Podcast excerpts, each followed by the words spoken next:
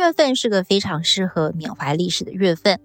六月六号，诺曼底登陆七十八周年，而今年正逢乌俄战争，格外令欧洲有所感。而六月十二号呢，也是一位二战时期重要历史人物的生日。她是一位少女，叫做安妮·法兰克。她只活到了十五岁，死在纳粹的集中营。不过，她留下的日记却超越了她生命的长度，感动了无数人心，被誉为二十世纪必读的十本书之一。乌战争爆发，乌克兰民众也有人透过写日记的方式记录日常生活，还有战争的残酷，被称为乌克兰版的安妮日记，也让人感叹安妮笔下记录战争生活的残酷，至今依然存在。安妮日记为什么可以广为流传？为什么又成了反抗暴政的精神象征呢？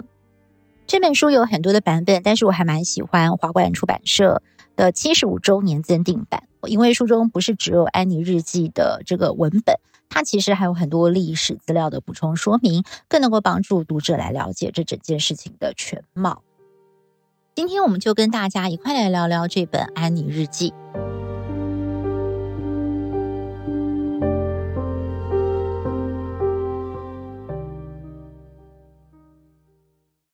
好，欢迎收听一起聊聊，我是益如。犹太裔的安妮·法兰克。一九二九年出生于德国，一家人原本住在法兰克福。他的父亲是一位成功的商人。一九三三年，安妮四岁的时候，希特勒开始掌权，他的父亲很担心全家人的安危，于是迁居到了荷兰阿姆斯特丹，开设了一家香料制造公司。然而，好日子没有过多久，一九四零年五月份，纳粹攻陷荷兰，荷兰的犹太人也面临到了重大的生存威胁。一九四二年。安妮的姐姐玛戈收到了要求前往集中营的召集令。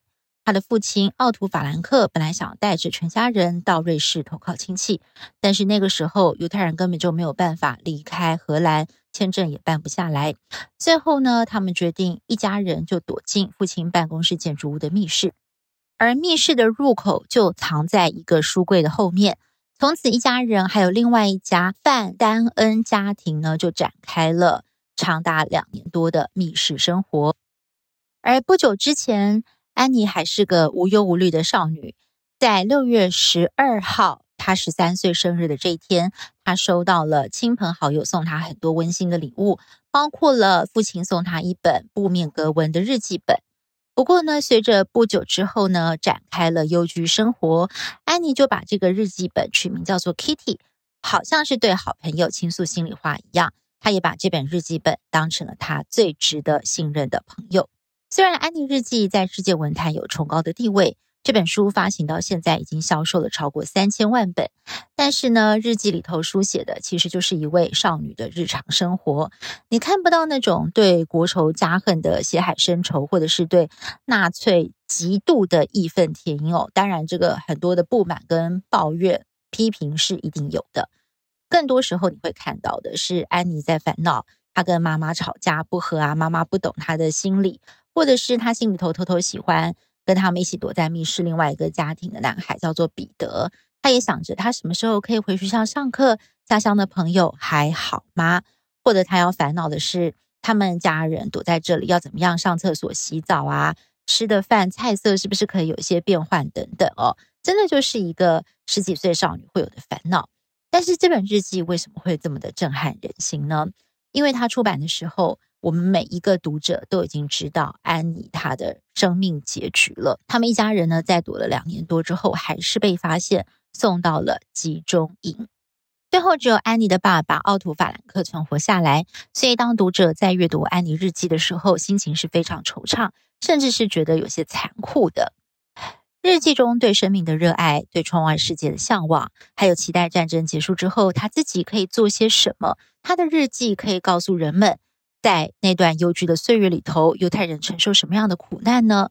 这些其实都是安妮想做的事情。但是我们在阅读当下都知道，安妮的心愿不可能实现。对读者来说，真的是格外的痛心。这时我们不免会联想到，究竟是谁剥夺了这个孩子的青春，他的人生？答案显而易见，就是纳粹的暴行。虽然日记里头虽然不是全部都在讲战争，但是他写日记的每一个当下，分分秒秒，其实战争还有被抓去集中营的恐惧，就像是空气一样无所不在，笼罩着全家人，笼罩着安妮的心灵。也正是因为这样，安妮的日记本就是她逃脱现实恐惧的一个小天地。翻开日记本，仿佛就像是打开了一个任意门，可以任凭想象力带着她穿越到任何时空，做安妮想做的事情。例如，他在一九四二年十月七号星期三的日记，就有这么神来一笔的想象力。他第一句话就写说：“以下是我的想象，我去了瑞士，爸爸妈妈和我同住一个房间。”当地的客人对我们很好，送了很多漂亮的家具给我们。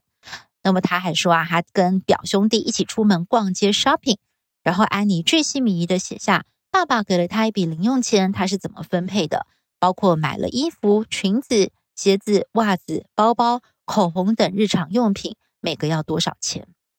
读完了这个章节，仿佛读者也跟着安妮一起到瑞士逛了一遍百货公司。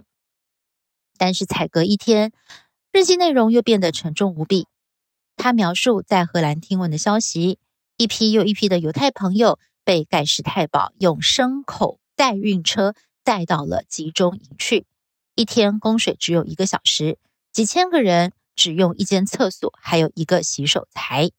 女孩跟小孩都被剃光头。要是在荷兰的情况都已经这么糟糕了，那么……那些被德国人送到更偏远地区的犹太人，又会面临什么样可怕的情况呢？英国的广播说，他们可能都被毒气给毒死了，或许那是最快的死亡方法。一个十三岁的少女，连续两天的日记，一篇写的想要去瑞士 shopping，而隔天就描述现实世界面临被送到集中营的可怕下场。真的是非常如实如是的反映她所处的时代是何等残酷。安妮对于自己可以躲藏在密室是觉得非常感恩的，但是她也觉得非常的内疚。傍晚天黑之后，我时常看见善良无辜的人排成一列，带着哭哭啼啼的小孩，几个男人跟在队伍旁边，喝令他们不停地往前走，对他们又打又骂，直到他们几乎倒地为止。病人、老人、幼童、婴儿、孕妇，无人幸免。他们都被逼着往死亡迈进。如今，我睡在这温暖的床铺上，我亲爱的朋友却在外面被打倒在地。我觉得自己好坏。看到这里哦，几乎都要哭了。如果我是三岁，每天往窗外看去，都是看到这样的画面，我还要担心自己哪一天被发现，就是一样的下场。那么精神早就要崩溃了吧？但是安妮在日记当中以敏锐又善良的笔触，详实的记录下她的所见所闻，真的是非常心疼她敏感的心要如何承受这一切的人世间残酷的重量。其实安妮的日记里把很多沉重的事情都写得轻松有趣，偶尔呢也会穿插几天描述心情的日记文字，你可以体会他们几乎要窒息的心情。像是一九四三年耶诞夜，安妮在日记上留下了这么一段文字：相信我，要是你也被关个一年半载，有时候真的是会受不了。我渴望骑自行车、吹口哨，看看这个世界，感受年轻的滋味，体验自由自在。但这些情绪不能表现出来。想想看，如果我们八个人都垂头丧气的，或整天脸上清楚写着不满，那会是什么样的情况？对我们又有什么好处呢？隔天，他写下了耶诞节收到了一个朋友送来的一个蛋糕，上面写着 “Peace 1944”，和平一九四四，也让他的心情稍微宽慰了一些。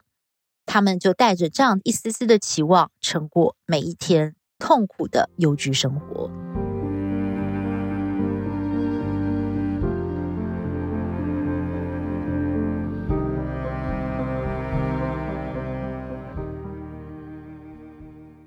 一九四四年，盟军即将绝地大反攻，登陆欧洲的耳语不断的散播，让密室里头的人又重新燃起了希望。但是等了很久，始终不见盟军有所动作，就连在沦陷区的欧洲人都感到不耐烦了。安妮听着大人们在餐桌上讨论，有些荷兰人批评英国光说不练，迟迟不发动行动。但是安妮在日记里头写下了她的想法。充分的展现了她的成熟跟早慧。他其实对国际关系的理解是非常成熟的。他在一九四四年五月二十二号的日记里头写道：“每个人都以为尽快拯救荷兰是英国的责任，但是英国对荷兰有什么义务呢？荷兰人又做了什么应该得到英国人慷慨的救助呢？荷兰人真的是大错特错。没错，德国重新武装的那些年，英国人在睡觉，但是其他国家。”尤其是与德国接壤的国家也是在睡觉啊。英国与世界其他的国家现在应该已经发现，把头埋进沙堆里是行不通的。而没有哪一个国家会平白无故的牺牲自己人民的性命。如果只是为了其他国家的利益，那更是不可能。英国当然也不例外。所以。反攻解放欧洲的那一天总是会到来，但是那个时机点应该是由英国自己来决定，而不是被纳粹占领的国家可以决定的。就在密室里头的人们等到几乎绝望。一九四四年六月六号，终于传来了令人振奋的消息。安妮用非常兴奋的语句直呼日记本叫做“最亲爱的 Kitty”，就是今天了，盟军开始反攻。接着，他就像是一位专业熟练的记者，仔仔细细的把 BBC 当天每个整点新闻所播送的内容写在他的日记里，包括了盟军最高统帅艾森豪将军对法国人民说：“激战即将展开，此役是最后的胜利。一九四四年是全面胜利的一年，祝各位好运。”BBC 在一点钟的新闻播送着，一万一千架飞机来回穿梭。四千艘登陆艇跟小船陆续抵达，英军、美军已经跟德军展开了激烈交战。这时，密室里头一阵骚动，长久等待的解放真的开始了吗？大家谈了这么久，这一刻实在是太美好了，太像童话，似乎永远不会成真。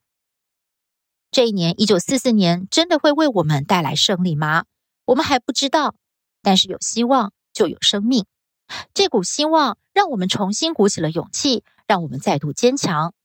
文末，安妮期盼，说不定九月或十月份就能够回学校上课了。而这也是让我感到最揪心的一段，因为所有的读者都知道，九月、十月，安妮等到的不是回学校上课的快乐时光，而是惨无人道的集中营生活。在这儿，也让我忍不住喟叹。其实都已经撑到盟军登陆欧洲了，为什么命运弄人，要让安妮一家人的藏身之处在这个时候被发现？又为什么安妮在德国投降的前几个月，不幸的病逝在集中营，等不到最后的胜利解放呢？当时六月六号 D-Day 的雀跃就像是放烟火一样短暂，好运并没有降临在安妮一家人的身上。安妮的最后一篇日记就停在一九四四年的八月一号。就在八月四号上午，纳粹来到了密室的入口，在密室里中的人全都被带走了。直到今天，这还是一桩历史悬案：究竟是纳粹巧合的发现了他们的藏身之处，还是有人出卖了安妮一家人？就在二零二二年的一月份，有人声称，透过最新的研究跟历史资料比对，找到了告密者，应该也是当地的犹太地方领袖。他出卖安妮一家人的目的是为了要自保。不过，今年三月，当出版商决定要把这件事情出书，却遭到了抗议，最后停止出版。就是因为这个指控疑点重重，而且相关的人也都已经不在人世，难以为自己辩护，后来也就不了了之。我所阅读的这本七十五周年增订版呢，他们后来也有去整理了安妮一家人被捕之后发生的事情，还有就是这本书在出版之后的一些效应。安妮一家人被捕之后，父亲的友人来到了密室，好心的把安妮的作业本还有日记本都收了起来。二战胜利之后，只剩下安妮的父亲生还。父亲的友人把安妮的日记交给了奥图·法兰克。奥图·法兰克看到女儿的日记，深受震撼。在此之前，他根本不晓得女儿竟然是一个有如此深刻思考能力、敏锐观察力的少女。再加上女儿的心愿就是成为一位作家，他决定把日记出版。日记一开始在荷兰的销售量不错，三年之内就印刷了六次，但是在美国却是疯狂热卖。上市当天，五千本就销售一空了。后来不断的加印，这个故事后来还被改编成了舞台剧，搬上了舞台。只是奥图并没有出席观看，他透过了一封信写下了他的心情。他说：“因为舞台上演的是他妻女的故事，家庭跟时代的悲剧，每次的观看对他来说都是非常痛苦的。但是他觉得把女儿的日记推广流传下去，是他这个做父亲的使命。”在一九四四年四月五号的日记当中，安妮写下：“我希望死后还能继续活着的心愿。”看来日记就是安妮生命的延续，父亲也尽力的为女儿实现了这个心愿。而这本日记后来也改编成电影，本来呢是要找巨星奥黛丽·赫本饰演安妮，但是赫本拒绝了。身为荷兰贵族后裔的赫本，自己也在二战的时候呢，在荷兰度过了一段岁月，所以他读了这本日记，深受感动。但是呢，他不愿意透过演出这位不幸少女的故事来赚取金钱，或者是得到任何的名气或者是赞美，所以他拒绝了这个演出的邀约。而安妮的日记舞台剧后来呢，也到了柏林演出。那么，我觉得台下观众的反应是非常发人深省的，跟在纽约的气氛呢是十万八千里。五位剧作家是这么描述的：柏林人看完之后，表情呢是受到震撼跟惊吓的。谢幕之后，没有人拍手，没有任何掌声，唯有一阵越来越响亮的啜泣声打破了悄然的寂静。接着，观众面无表情地走出了剧院，仿佛不敢迎上他人的目光，更多的可能是羞愧，对于纳粹德国在二战期间犯下惊人罪行感到相当的惭愧，无力阻止的不安。接下来几个月，这出戏剧在德国演出了超过一千九百八十四场。超过百万名德国人观看，德国人也开始以安妮·法兰克的名字为街道、学校、少年活动中心来命名，默默地为纳粹德国犯下的暴行做出弥补。那么，其实每个人读完安妮的日记呢，都有不同的想法。那我会觉得说，人们看到战争下最真实的面貌，还有呢，就是这本日记也凸显出人的意志力其实是非常的坚强。恐惧之外呢，还是要记得吃饭，记得笑，记得爱情、亲情、友情的美好，记得认真的过生活，也记得很多事情免不了还是要烦恼一下。这不禁让我想到了最近很红的韩剧《我的出走日记》哦。剧中的女主角连美珍对着觉得这个人生很痛苦啊，只能够借酒浇愁、忘却烦恼的巨先生说：“每天搜集五分钟喘口气就能够撑下去。例如去便利商店啊，帮学生开个门，对方说谢谢就有几秒钟。早上起来呢，想到今天星期六不用上班，也可以高兴个几秒钟。那么每天几秒钟、几秒钟的搜集哦，五分钟就可以继续撑下去了。想想安妮一家人何尝不是在这样的情况之下？”每天搜集一些生活当中的小确幸，否则怎么样撑过这般痛苦，几乎要窒息的幽静岁月呢？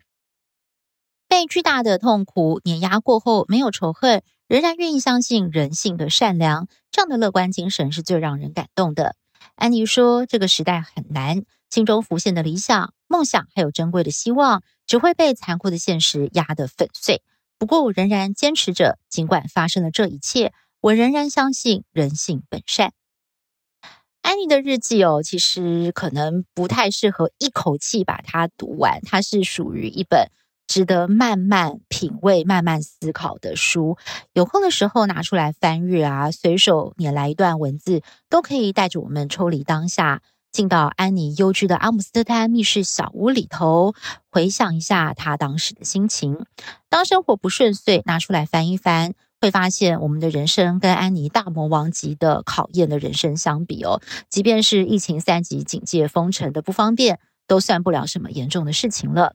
也会更加的佩服他的勇气，还有对生命的热爱。我记得我大概是在这个二零一五一六年左右，有去过一趟法国诺曼底登陆的海滩啊，那段旅程让我印象非常深刻。就是我一直很想去那边走一走，因为我对诺曼底的这段历史是非常有兴趣的。我觉得到那个地方真的是深受震撼，那个沙沙是非常白的，很平静，很美丽。那么当地的人就特别交代我们哦，这些游客不要走得太近，在上面走太久，打扰亡灵。那在这个比较靠近陆地这边，一大片一大片白色十字架交织而成的墓园，也是令人非常的无言。那边不仅呢是有葬身在海滩的盟军的遗骨埋在那儿，其实也是有一些德军的这个遗体也是在那儿哦。对他们来讲，就是呃死亡真的是不分国籍了，大家都是在这个战争之下的受害者，所以呢，他们的亡灵都在那边安息。其实我在那边，呃，觉得那种宁静的时候哦，格外的是会让你想到很多的事情，包括人类为什么在一开始错失了阻止灾难的机会，最后搞得付出这么多的人命去阻止一个疯狂人类的暴行。